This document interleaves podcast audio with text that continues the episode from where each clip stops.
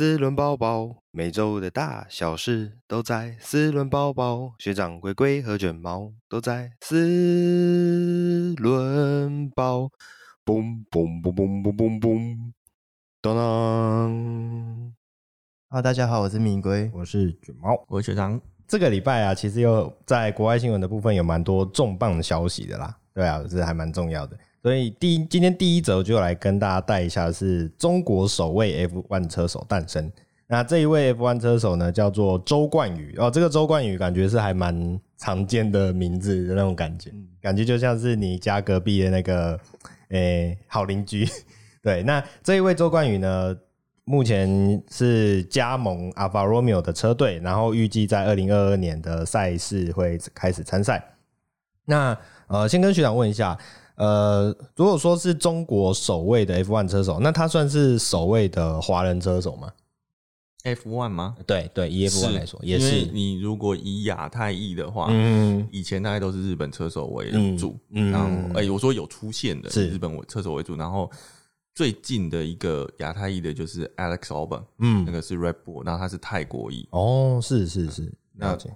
华裔，华裔的是泛华人，华裔应该真的是在 F1 是第一人。是是，我刚刚一瞬间在想说，日本人算华人吗？广义华人，小心你入华了。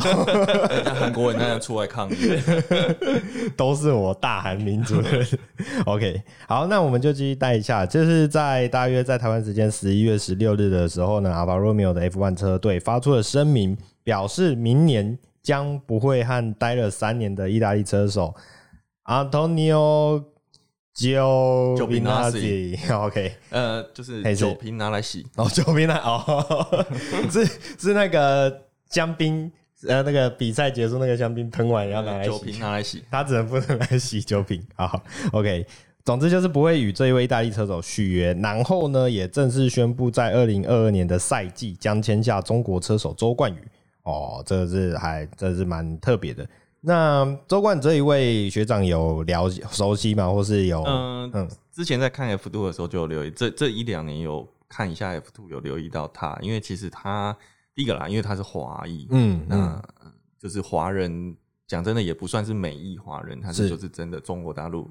中国籍的，中国籍的，对对对，是是是。那他的表现其实严格上真的不差，嗯嗯。哦，那虽然不是很非常说非常非常稳定，但是非常有侵略性，是是一定有。其实我觉得这几年的 F two 车手都相当有侵略性，嗯嗯。包括前一阵子上来的 Lando Norris，他很可爱啊。然后当然就是像小舒马克，嗯，哦，其实这个都是这几位都是同期的，嗯嗯嗯。那他的表现真的还算，我觉得会让人注意到。是是是是，好。那这里可以快速的带一下这位周冠宇的资历啊。那资料是写说他九岁就开始参加中国卡丁锦标赛 Junior 组，然后就获得了总冠军。十四岁的时候开始陆续参加 F1 四级方程式、F 三三级方程式，直到二十岁参加 F2 的二级方程式之后，于二十二岁拿下了 F2 年度第二的头衔。哦，所以其实可以看得出来是从小在培养对于赛事的一个。敏感度，其实这样说啦，这个会跑到 F1 的加减上，我们之之前有聊过跑，其实跑 F1 的车手后面的资金都非常雄厚。是，是,是。所以我在想说，你刚刚讲讲到说，你觉得这个名字很林家，林家会不会是因为你去过山东？哦，因为山东有一个冠宇汽车公园，哦，这是他爸为他盖的。啊，真假的？太猛了，真的，真的，哇，那这这这背景很硬的，对。好，所以其实我们大家也知道，赛车本身就是一个非常烧钱的运动啊，对吧？就算是台湾的各种，呃，台湾其实也有不少赛车手算知名了，对吧？我们当然我们不要说他表现是怎么样，但是至少你就呃知名度来讲是有的，对吧？但是他背后就是代表他需要养的是不只是养这个人，也不只是养这台车，还要养他整个背后的团队，所以整体来讲，他的呃成本是不是一般人就可以触及？其实会有常常大的情况是，小时候他们可能表现就不错，嗯，然后他们就会开始找赞助。是，那如果找不到赞助的，另外一种就是自己家赞助。是，那自己家赞助的意思就不是他不是赞助车手，是，他是去赞助车队，然后放个席位进来。嗯，但我得要说，大家会觉得这好像是叫做买席位，对对对。但是买席位这个在赛车本来就是很常见的，嗯、因为车队要烧钱嘛，对，你一定要有资金来源，那这样是最简单、最稳定的方式。是，但是大家就会常常这种买进来的，你就会觉得说，诶、欸，他的表现到底有没有符合那个、嗯嗯、那个，就是这个位阶？对，我讲今年 F1 的那个 Mazepin，嗯，就是一个大家很常拿出来嘲讽的一个例子。是，但是我觉得并不是说他不好，而是他其实也在 F2 升上来。是，那当然他大家就觉得他当时身上。威廉是 F1，是因为他爸有钱，嗯，俄罗斯大佬，嗯嗯嗯，那他的表现的确也不是很好，所以就会更容易这种事情被放大。嗯、但你说他技术不好嘛？其实我讲真的啦，你能够从 F2 到 F1，一定有一定的底子，对啊，他不可能一直用砸钱就可以上去，因为你砸钱，车队收到钱，但是车队没成绩，对车队来讲一点都不好。是是是是，没有错。好。那目前看到的消息是指说，周冠宇目前只签约一年啦，所以未来其实会怎么样还不一定。那反正就是一个呃，算是华人之光嘛，可以这样讲。就就看他这么的，因为他的对手其实他他的队友是非常有呃，我说他对他来说，他队友是 Valtteri Bottas，是是 Mercedes-Benz 的二号车，今年 Mercedes 的二号车手已经有好几年了，是因为 Bottas 是。今年表现没相对没有那么亮眼，所以明年 Mercedes 续约是续 Lewis Hamilton 跟 George Russell，嗯。那 George Russell 的能力真的很强。George Russell 其实在 F2，那他前几前几年表现不好，是因为真的威廉斯的车太烂。是，然后他有有前面有一场，因为 Lewis Hamilton 新冠肺炎的关系，嗯，所以他补上来，他就记。这个表现整个超越博塔斯，嗯嗯，我让大家非常惊讶，是他真的有能力，只是他的车烂，是，嗯，对，那那所以今年就换了，所以就变成博塔斯没有，是得到续约，后来博塔斯就去了阿法罗密欧，也是另外一个，因为阿法罗密欧的另外一位车手，就 Giovinazzi 以外，另外一个 Kimi r e c k o n e n r e c k o n e n 今年要退休，Räikkönen 也是我们之前有聊过的，嗯嗯，他也宣布要退休的时候，我们有讨论过，他是也是跑了从，好了，我讲我从小看到大，赛车手，对啊，所以所以他。前一个车手是，呃，他的队友是，就是基本上是 F1 亚军或季军等级，嗯嗯嗯，他压力也会很大，是，对啊，所以总之，这位周冠宇同学他的表现，我们就可以再期待，好好期待一下吧。那希望他有机会在赛场上发光发热。好，那下一题，下一题我们要来聊的是，这个也算是一个大新闻啦，就是。对抗全球电动化转型头塔联合四家汽机车大厂合作，扩大内燃机燃料选择。哦，对，这个呃，其实我们之前就已经跟大家呃常常在讨论一件事情啊，就是目前的电气化，目前传统车厂转做电气化的浪潮之中啊。诶，比较多的车厂其实都是偏向欧系车厂。那美国的话，因为特斯拉它指标性太强了，那美其他的美系车相对之下比较弱势，但是你都可以感觉到他们在呃很努力的要往那个方向走。那相较之下，日系车因为呃呃，我们讲说全球的主要几个汽车大厂的聚集。我们讲说它的分支嘛，主要就是欧系车、美系车、日系车嘛。那相对之下，日系车在电动化转型的这一块，其实一直以来都让人家觉得比较缓慢，甚至有点抗拒。那今天的这个消息出来以后，哇，这就等于是更进一步去证实了这个说法。对，那我们先看一下内容，那就是上周末在日本冈山国际赛车场举行的二零二一日本超级耐久系列赛的这个冈山站之中呢。呃，马自达带来了以藻类生质燃料以及油脂等百分之百生物提炼出来的下一代生物柴油燃料为动力的 Demio 赛车。除此之外呢，Toyota、Subaru、Yamaha、Kawasaki 以及刚刚提的马自达五家公司联合在赛前记者会上宣布，将会以内燃机为基础，扩大燃料选择，以实现碳中和的挑战。好，那截至目前的资讯，先跟大家。提一下，就是其实日系车刚提的这五家大公司啊，他们并不是抗拒环保，他们只是觉得内燃机还没有走到中路，他们想要以更多的燃料选择来实现呃环保内燃机的这个概念。那呃，什么叫做环保的内燃机燃料呢？其实这种东西在好久，我记得大概十年前就已经有这种说法，就是它不并不是一个新的东西。比如说，就是所谓的生质燃料。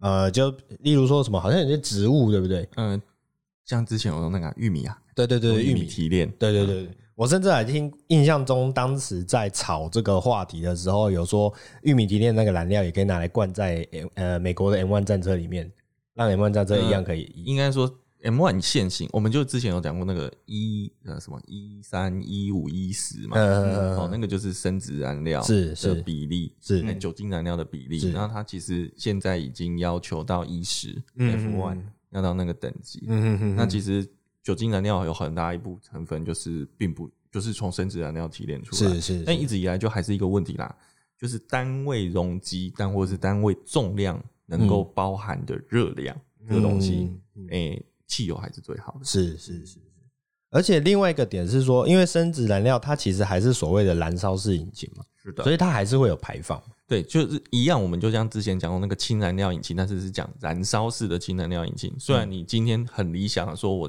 燃料是氢气跟空气中的氧气，嗯，但是因为你空气氧气抽进来里面就有氮，对，那你在烧的过程就会高温，它就产生氮氧化合物，是是，那所以它一样还是会有。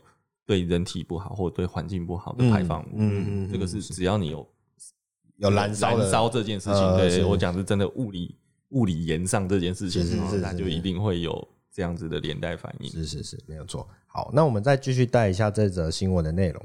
那他们是提到，为了进一步扩大内燃机引擎在生产、运输以及使用燃料方面的选择，这五家公司联合倡。联合追求了三项倡议。第一点是在竞赛的车辆中使用能够实现碳中和的燃料。第二点是探索氢燃料在引擎两轮和其他车辆中的应用。第三点是继续使用现有的氢燃料引擎进行竞赛。对，好，那刚刚这五家大厂其实大想必大家都诶、会听我们节目的一定都很清楚，这五家大厂是非常具有分量的啦。对啊，所以。从这个角度来看，其实大丰田宇宙，其实我们也一直在常常有在跟大家做提到这个内容啊。因为丰田本来就是以日系车来说，算是非常呃具领导性定位的厂商。对，那呃这样子看起来的状况下，就是呃，我是觉得日系日本人在于电气化的这一块，他们还是到底是所谓的抗拒呢，还是因为他们？呃，已经落后了，所以就干脆继续着重在他们原本的目标上面。我我觉得他们原本想要赌油电混合，嗯，跟赌氢燃料，对，所以相对就在这边没有琢磨太多，是就就意外发现大趋势突然转变。对，我不会讲这样啦，就像呃，就有点像当时在讲柯达跟尼康，他们做底片啊，柯达跟富士是。他们做底片或做传统相机厂，是。那柯达就是。没有抓到那个时间，是就拜拜。嗯嗯嗯，是是是，OK。所以不管如何，就可以看到说，日系车在这一方面，他们还是有他们的执着。我觉得这也蛮像是他们的精神，他们的民族精神，一直就是他们会很专注在自己真正呃那个叫什么目标上面，然后去精进。对，所以我，我其实不排斥，我自己觉得不排斥这件这件事情啊，对吧？那呃，反正后续怎么讲，后续怎么样，自然市场会有它的淘汰手法，对吧？那只是我们就是再继续看下去，说，哎，到底最后谁会活在战场上面？对，好，好，那既然刚刚聊到了大丰田宇宙啊，那下一台车。就要来跟大家分享一下大丰田宇宙的下一款新产品，对，不是蜘蛛人的新电影无家日，哎，是离家日是不是？哎，无家日，离家日，无家日。好，我对蜘蜘蛛人 好啊，因为我觉得他就是一个小屁孩。不行，这一集第三集就是漫威宇宙的蜘蛛人第三集有一个很大的爆点，就是大家一直说前面两代的蜘蛛人会回归，然后会做一个大集合，对，所以所以是。平行宇宙的概念吗？对对，它就是本身就是一个平行宇宙，然后混合在一起。那那那真的，我觉得他他根本就根本要吸以前的票房。对，完全就是为了，因为就是前两部是索尼，对对对对对对对对，而且是前两个版本都会回来哦。对我自己个人是蛮期待啦，就是我个人蛮喜欢第二代的。哦，第二代是是哪一个？加菲猫还是那个？就是那个女主角是那个什么？艾玛斯东还是谁？哦，艾玛斯东哦，所以也是，是女主角死掉的那一代。哦，是是是是是，我只有看过第一集。对，好，好，我们我们我们没有叶配啦，但是那个索尼。如果你想要的话，来，我们待会会公布我们的那个账号资讯。好，那我们带回来车子的部分啦。那刚刚讲到的是大丰田宇宙嘛？那大丰田宇宙的下一款产品是什么呢？那就是全新的 Mazda CX-50。好，那上我记得上两个礼拜还多久之前，其实有跟大家分享过一个资讯，就是马自达准备了相当大的所谓的修旅车大军，准备要进攻了。对，那首先首发的就是这一台 CX 五零。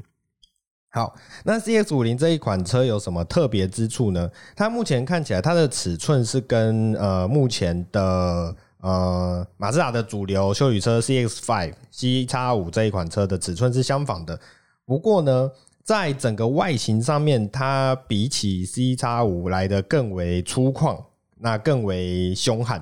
对，那也因为这是一款我们讲说这是一款北美的，算是北美的四项地的四呃车款。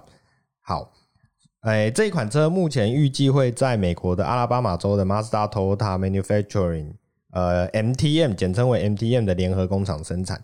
那这个 MTM 的联合工厂呢，刚刚有提到，这是马自达跟 Toyota 的算是合资的组装工厂了。那其实已经有第一款车在这个工厂做生产，那就是北美版的 Cora Cross，。然后，那刚刚提到这一款车，其实跟目前马自达的 CX-5 这一款其实是在同一个尺寸级距之下。那既然这样子，为什么要推出看似很接近的产品呢？其实并没有，因为这一款 CX 五零啊，它的造型是非常 outdoor，它本身在轮拱处啊，使用了非常大量的防刮塑料材质，去营造出整本呃这台车的越野感。然后在前脸的部分呢、它的水箱罩也比起以往的马自达的设计来得更为的呃，它比较宽扁。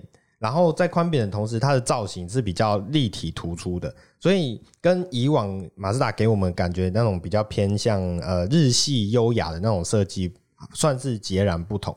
然后在下气坝的部分，也是使用一些比较粗壮的线条去勾勒出整台车的那种呃凶悍的风格，所以嗯、等于说算是一个有点贴近之前跟大家聊过 Subaru 的一个子品牌啊，那叫做 Wireless 的那一种子品牌的设计风格。对啊，所以呃，近几年在休旅车上面，感觉慢慢又有往这种户外趋势靠拢回去了。因为早年我们讲说，呃，所谓的休旅车刚开始在抢占市场的时候，其实一开始是比较偏向是，比如说大家最有印象就是 Lexus 跟 Infiniti 的车款，就是走那种比较都市都会，然后比较奢华的那种修旅风格。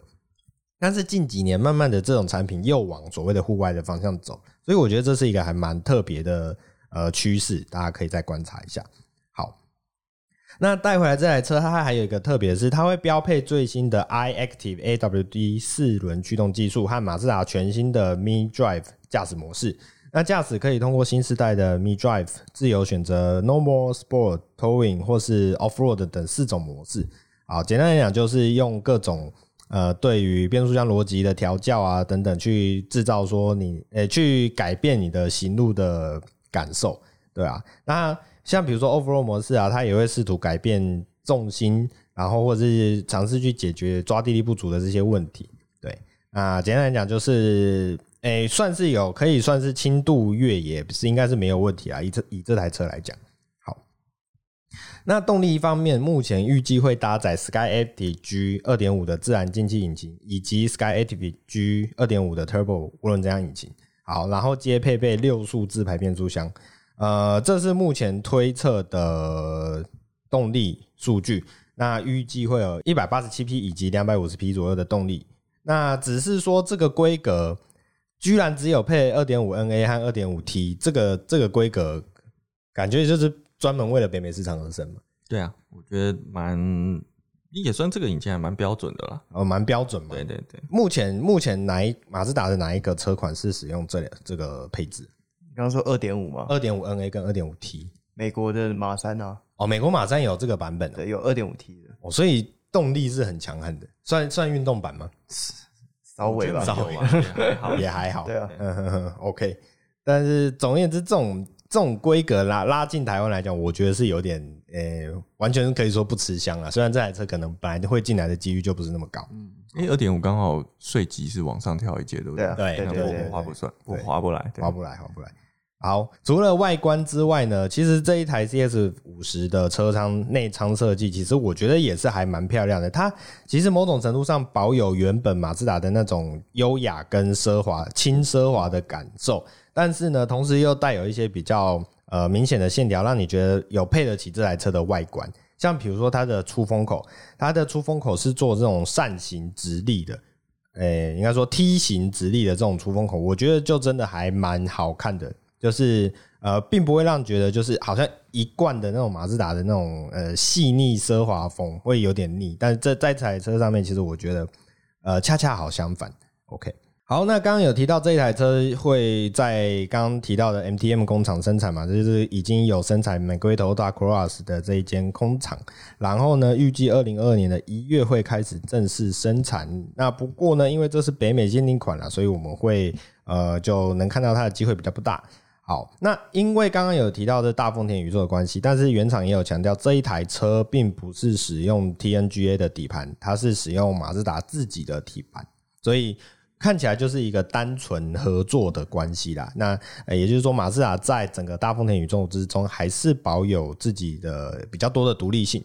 OK，那我们也期待，呃，因为之前有跟他聊过啊，就是除了呃些，就是他有马自达未来的休旅车产品会有几款是北美限定，但是会有几款是偏向呃欧洲市场的。所以我们在期待之后，呃，比较偏向欧洲市场啊，或是比较有可能进来台湾的产品会是哪一些吧？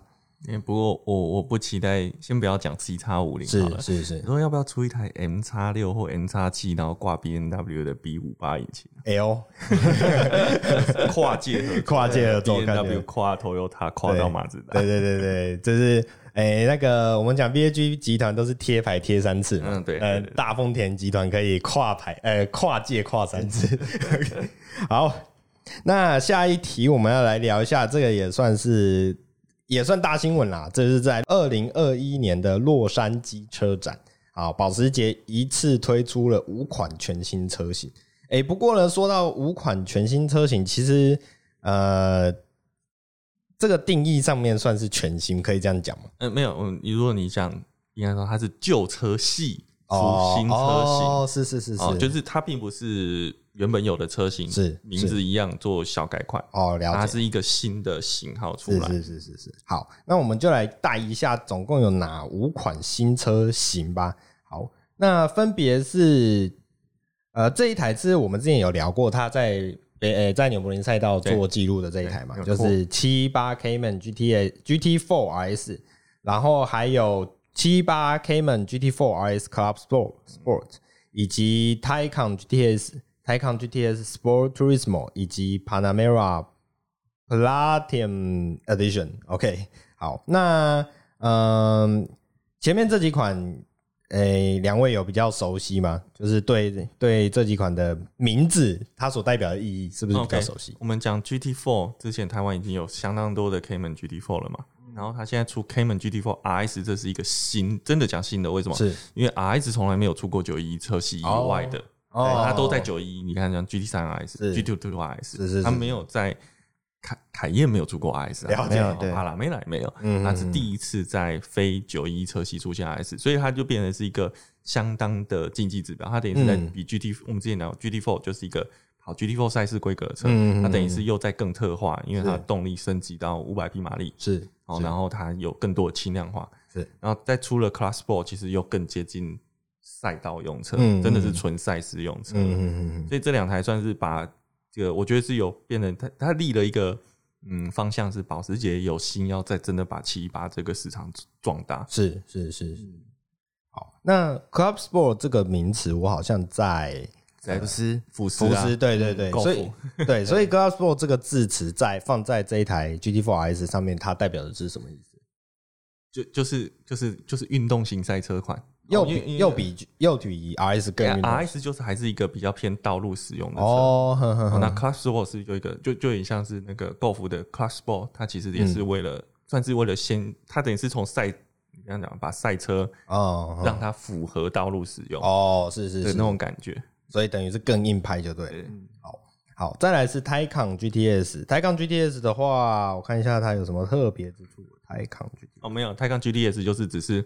呃，应该讲其他车系其实都有 GTS 的车型，嗯、像我们刚刚讲的 Cayman 七八也有 GTS，是它就是一个介于在 Turbo 跟、嗯、呃四 S 四 S 中间的车型。哦，那所以 Taycan 其实并没 Taycan 就是四四 S 啊，但它前面还有更小的后传的后传的，嗯，然后也就 Turbo Turbo S，嗯，但是因为四 S 到 Turbo，嗯，其实这个马力级距差了一百多，对，所以它中间再给它插一个段一个级距进去，了解了解了解，好好那。其实接下来这一台啊，应该就是让我们三个最也不能讲最在意啊，就是最好奇的这一款车，就是 Taycan GTS Sport Turismo 这一款。对，那因为其实从这台车，这台车号称也是一款新的车型啊。那呃，其实我们在经过呃，应该说经过学长非常仔细的比较之后，发现它其实就是呃 Cross Turismo。然后把防刮材质拿掉，没有没有，这轮拱的防刮材质，轮拱的轮拱防刮材质跟底面的饰板是。呃拆掉，是是是，然后维持原色，是是是，因为车尾完全一样，是是，连连尾翼尾翼也是，尾翼只是黑色跟原色的，对对对对对对对对。那甚至在某些官方图上面，它连那个我们常常讲说，因为这一台号称是所谓的 Wagon 版嘛，对。那他甚至是连那个说，我们常常讲判断一台车它到底是呃低趴的车，还是是一台偏向休旅车设定的东西的时候，我们会从它的轮拱间距来判断。嗯、对，那甚至在某些官方图上面，这一台车叫做哎、欸，这个叫做 Sport Turismo 的轮拱高度几乎看起来跟之前的 Cross Turismo 没什么差别。哦，因为 Cross Turismo 也可以降下来啊。对，本来就有气压悬吊这设定，对，想象。所以。其实，如果你买的是一台 Cross Turismo，它本来就是一个两用车的概念。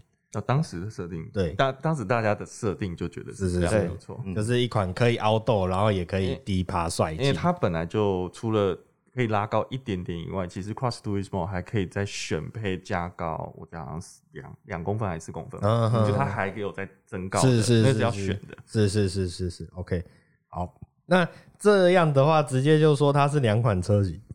也是蛮特别的，好，但 OK 啦，反正其实很多车厂也都这样做过了啦，嗯，对啊，所以不过拿掉防刮材质以后，学长也觉得，哎、欸、哎、欸，或是龟龟有没有觉得这一款车更吸引人一点？其实我本来就还蛮喜欢之前那个车型啊，因为我本来就比较喜欢五门的车嘛，对，像帕拉马的那个，对对对，Sport 一样 Sport 是是是，对啊，那那那可是好，假设如果是你的话呢，你会选？有防刮材质还是没有防刮材质？我会选没有的。你会选没有的？对啊，我觉得没有的看起来还是比较好看一点啊，就是还是比较偏向一般的，也不能一般啊，就是。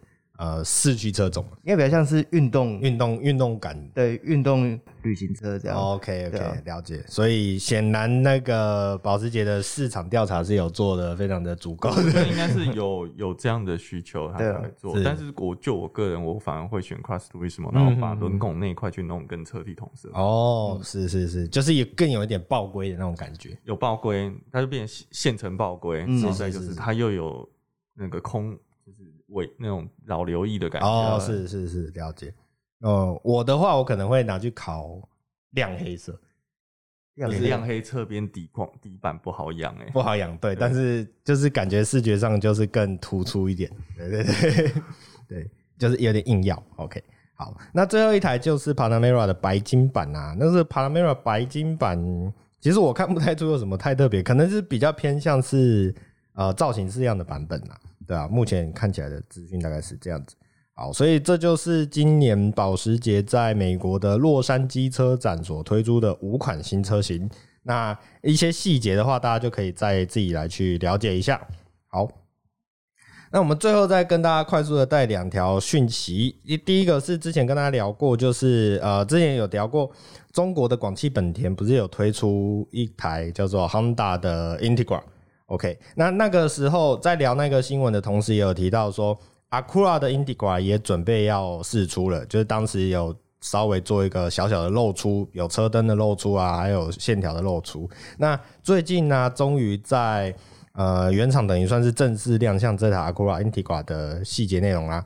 好，那这台车的特点呢，其实我觉得啦，在整体的以车身线条来推敲，我觉得它其实跟目前的第十一代 Civic 算是同一款车啦，只是就是一来它挂上的是 Acura 的 Mark 嘛，二来是它还是有做一些细节的调整，比如说像那个比较锐利的头灯 LED 头灯组，还有尾灯组。啊，当然尾灯是跟呃 Civic 的完全不一样的哦，是新的设计。然后使用上了十九寸的轮圈，然后 Brembo 的卡钳双珠排气尾管，其实整台车的视觉感是还蛮帅气、蛮好看的，也很有那种本田的那种性能味。对，那目前也预计会搭载一点五升的四缸涡轮引擎以及六速手排变速箱，那可能会接近或是超过两百匹马力，目前的详细的数据还不太清楚。对，不过就是有本田魂的听众朋友可以好好期待这一款车的出现。好，那最终只是要让大家再知道一下，这跟中国四象地的广汽本田呃 Integra 是不同车，对，所以大家可以稍微的安心一下。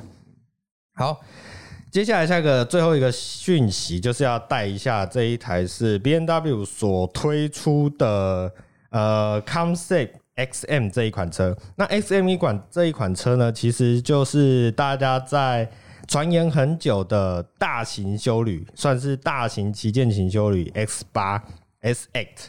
那 X 八这一款车呢，其实它它就是一个七人座的设定啊，然后在对标的话，应该是会对到 GLS，对 GLS，对七人座的大型，所以这一款可以对到 GLS 嘛？对。然后之前其实也有呃有被捕捉到是奥迪的 Q 九，其实也有一直被捕捉到。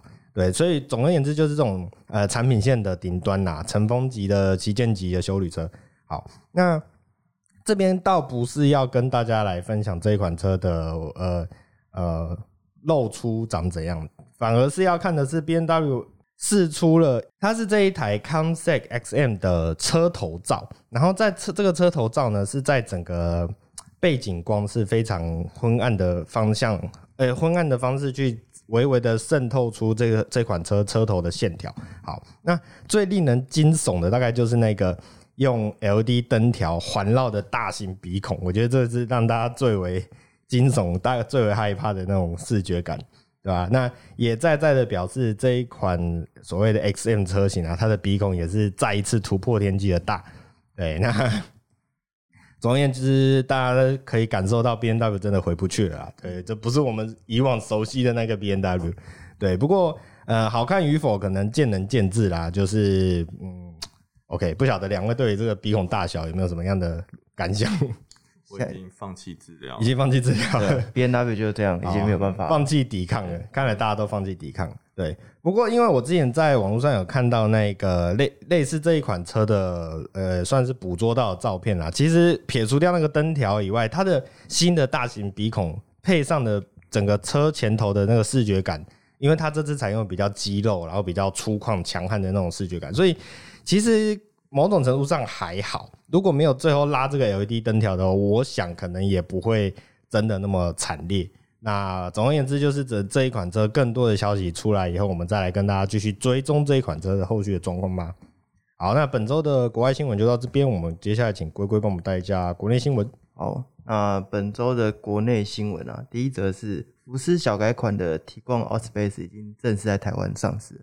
那总共会有三个车型，那价钱的区间是从一百五十四点八万到一百九十四点八万，那跟预售价相比啊，都有二到五万的涨幅。其实今年，诶、欸，今年年末的新车几乎都比预售价还要再多了几万块，对，特别是进口车，对，对，对，也这个跟过去的市场是比较不同的，对，也因为这个缺晶片的关系啊，所以现在车价就二零二二年式的车价都比过去还要再高，嗯嗯，对。那 Tiguan Allspace 是以 Tiguan 五人座为基础延伸的这个五加二的车型啊，那其实外形就是跟 Tiguan 是没什么差别，就是比较长一点而已。嗯，对。那顶规的三八零 TSI R-Line Performance 有这个 R-Line 的专属内装跟外观，然后跟二十寸的铝圈，还有运动化的悬吊。那动力部分呢，跟一般的 Tiguan 一样，它都是采用二点零升的 EA888 Evo 四的汽油涡轮增压引擎。它搭配的是 DQ 三八一的七速 DSG 双离合器变速箱，那最大马力三三零 i 是一百九十匹，那三八零 TSI 是两百四十五匹，那全车系都是标配 f o r m o t i o n 的四轮传动系统。嗯嗯，对。那驾驶辅助系统也是 Level 2等级的 iQ Drive。那台湾福斯目前是提供四年的保固，而且台诶 VAG 集团今年都有在推广一个两年或三万公里保保养一次的。方方案啊，就是我觉得应该是有被电动车的这个长长时间不用保养的东西吓到，所以压到了。嗯，对，所以汽油车想要现在想要做一个，就是把保养的时间拉长，让车主在长时间持有的成本可以比较低一点的状况下。嗯嗯。对，电动那个电动车不用保养啊，要换大电池，就换换一次最大条的，对，换一次最大条，然后要等料。反正那个电动车粉会说啊，你还不是要换变速箱？对，那这台车卷毛自己觉得，你觉得跟人家的、欸、是？其实上次就有跟大家聊啦，最后的结论其实我觉得到目前为止也都还是一样，就是你想要实用性，不管是所谓的空间实用性啊，还是比较偏向那种呃 CP 值的话，呃 CP 值出发的话，还是以 Skoda 的 Kodiaq 优先。嗯，对。那如但是如果你想要，比如说一来品牌价值，因为我拿福斯跟 Skoda 来相比的话，一般来是认为品牌价值还是福斯比较高一点。嗯，对。然后另外一个是性能面，从性能面来讲的话。呃，往这边挑可能会比较偏向呃，Tiguan Allspace 这一款，嗯，对，这最终就是看你第三排的应用到底是怎么样，嗯，对啊，我我还是觉得你第三排真的要应用的话，Kodiak 还是比较强势一点，对，然后再来是价格本身也还是比较呃稍微实惠一些啦，嗯，对啊，对，好。那下一则新闻呢，是小改款的 XC 六十正式上市。那现在在台湾提供了两种车型，分别是两百二十点五万的 B4 Moment Momentum 跟两百五十九点七万的 B4 R Design 两个车型。那小改款的重点呢，是新增了跟由这个 Folvo 跟 Google 联手开发的 Google 车载娱乐系统，其实它就是一个。有点像是原厂的安卓机啊，直接帮你内内建好了，然后你就可以直接利用中间那台机器，它就是一个 Android 的系统，然后可以做连连接你的 Google 账号啊，然后做一些 App 的下载啊。对，我觉得这个是蛮方便的，因为现在很多人买到诶、欸、二手车或者是新车，他都会想要去改一个安卓机，但其实你改那些国外来的安卓机，它的品质参差不齐。没有错，国外来的。OK，对，就是你可能会换到一个，诶、欸，你换了之后才发现它可可能品质不稳定啊，或者是音质不如原厂的车载音响要来的好。对，那原厂就提供这个服务，我觉得也还不错啊。就未来它可能还可以再继续升级，因为它是 Google 做的嘛。所以、嗯、不是不是不是要这样讲，应该是说它的主机是 NVIDIA 的啊，它是用 NVIDIA 当时在。我们年的前阵子有讲到 NVIDIA 那个新开发的车载系统的晶片，呃，所以它会比你所谓的 Android 那种外面做 Android 机可能用的是什么呃，这种一般平板用的，或是比较对对平板用的处理器会好的很多，因为它留了很多。可能未来为了车子应用的这种演算的余裕在那边，嗯嗯，所以一般一般其他的厂家用的处理器是什么联发科的呢？联发科可能中低阶，不是说联发科不好，而是它可能是联发科比较中低阶的 CPU，、嗯、然后是就刚刚龟龟讲的，就是它是手机用跟平板用，是是是。那 NVIDIA 的系统当时的设计就是车哦车载用，所以它它一定是它除了这个播放媒体系统以外。其实它是有余裕去做一些额外协助，嗯嗯，车子控制的演算，是是是是是，对。对，所以所以赶快那个 NVIDIA 啊 NVIDIA 的股价买起来，来不及了，来不及，已经这礼拜已经涨了二十趴了，哎，来不及跟着飞了，对，没关系，来不及跟着飞，可以跟着一起跌，对，好，那下一则新闻呢是新年式的这个马自达。CX 三十导入了全速域的 CTS 车道维持系统，那价钱也全车系都调涨了零点九万到二点九万不等。那目前预计是在二零二二年的一月交车。那其实它的规格配备跟上礼拜我们有聊到这个马三是大同小异啊，就是换了一个车系，然后它一样就给到了全速域。那如果有兴趣的车友就可以去找你的业务去询问一下，说你现在订车会买到的是新的还是旧的？嗯，对，那。诶、欸，之前我们也聊到说，日本那边有一个原厂升级的服务。嗯、那经过就网络上的讨论之后啊，看来台湾应该是不太可能有这样的这个活动啊，不管是 C 叉战士还是马三，是对，所以应该都不用再期待了。是，那那有啊，又要再讲一次，对，那有原厂更新导航图资的服务吗？没有，是原厂更新正版导航，讲正版，正版，正版，对，，OK，好。那再一个新闻是 B N W 的纯电轿车 i4 已经在台湾开始预售了。那目前台湾市场预将导入 i4 eDrive 四十跟 i4 M 五十两个车型。那预售价钱是两百五十万跟三百零五万。那明年的配额是会有三百五十台。那预计是在二零二二年的第一季上市，然后在下半年交车。然后还会有一个预售两百六十四万的 iPhone eDrive 四十 Racing Package 的车型，算是一个诶、上市的特试版啊，不会是一个长期的车型。那四十的零零百加速是五点七秒，那续航里程是五百九十公里。那 i 四 M 五十是三点九秒，然后续航里程是五百一十公里。那时候我看到两百五十万可以买到三百四十匹跟五百九十公里的续航里程，好像还蛮划算的。它续航里程好像算是市面上蛮高的。你看，我觉得要实际上跑才知道。我那时候在聊美呃欧洲在发 iX 的时候就有讲，你它的表定六百，你就要很克制，不然的话，你如果上高速公路吞比较大力，像如果在德国嘛，你在那个 Autobahn 上面跑跑超就是跑无限速，嗯，你跑不到六百的。哦，对，嗯，我也没关系啊，因为它的极速好像只能跑两百九还是两百一。哦，对，所以两百九已经很快了，一百九，一百九，对，那那那那你还是走中线吧。对啊，对，但是以这个就是就至少以他表定的这个里程数来讲，看起来是还 OK 啊，嗯，对啊，甚至是比最入门的那个 Taycan 还要多多很多。接近一倍，嗯嗯嗯，对、啊。哎、欸，不过我得说，Taycan 的里程大家已经是看过，是它真的说多少就相对真的准很多，对，就是很精准的，甚至我会觉得比特斯拉更优，听起来的，嗯，听到大家的的说法都是比特斯拉更优异的，嗯，里程判断上面，对，所以那像你觉得两百五十万这个电动车的价钱对应到的应该是，呃，会是夹在 Model 三 Performance 跟 Model S。入门 long range 中间，因为 long range 基本上三百多万起跳。嗯，那 Model 三 Performance 是两百二、两百三，它刚好夹在中间。但是它的性能其实是比不上 Model 三 Performance 的。对，但是他买的就是 BMW 的质感跟尊爵感。尊爵感。其实它这台车 iPhone 它的整个车内啊造型，它不像。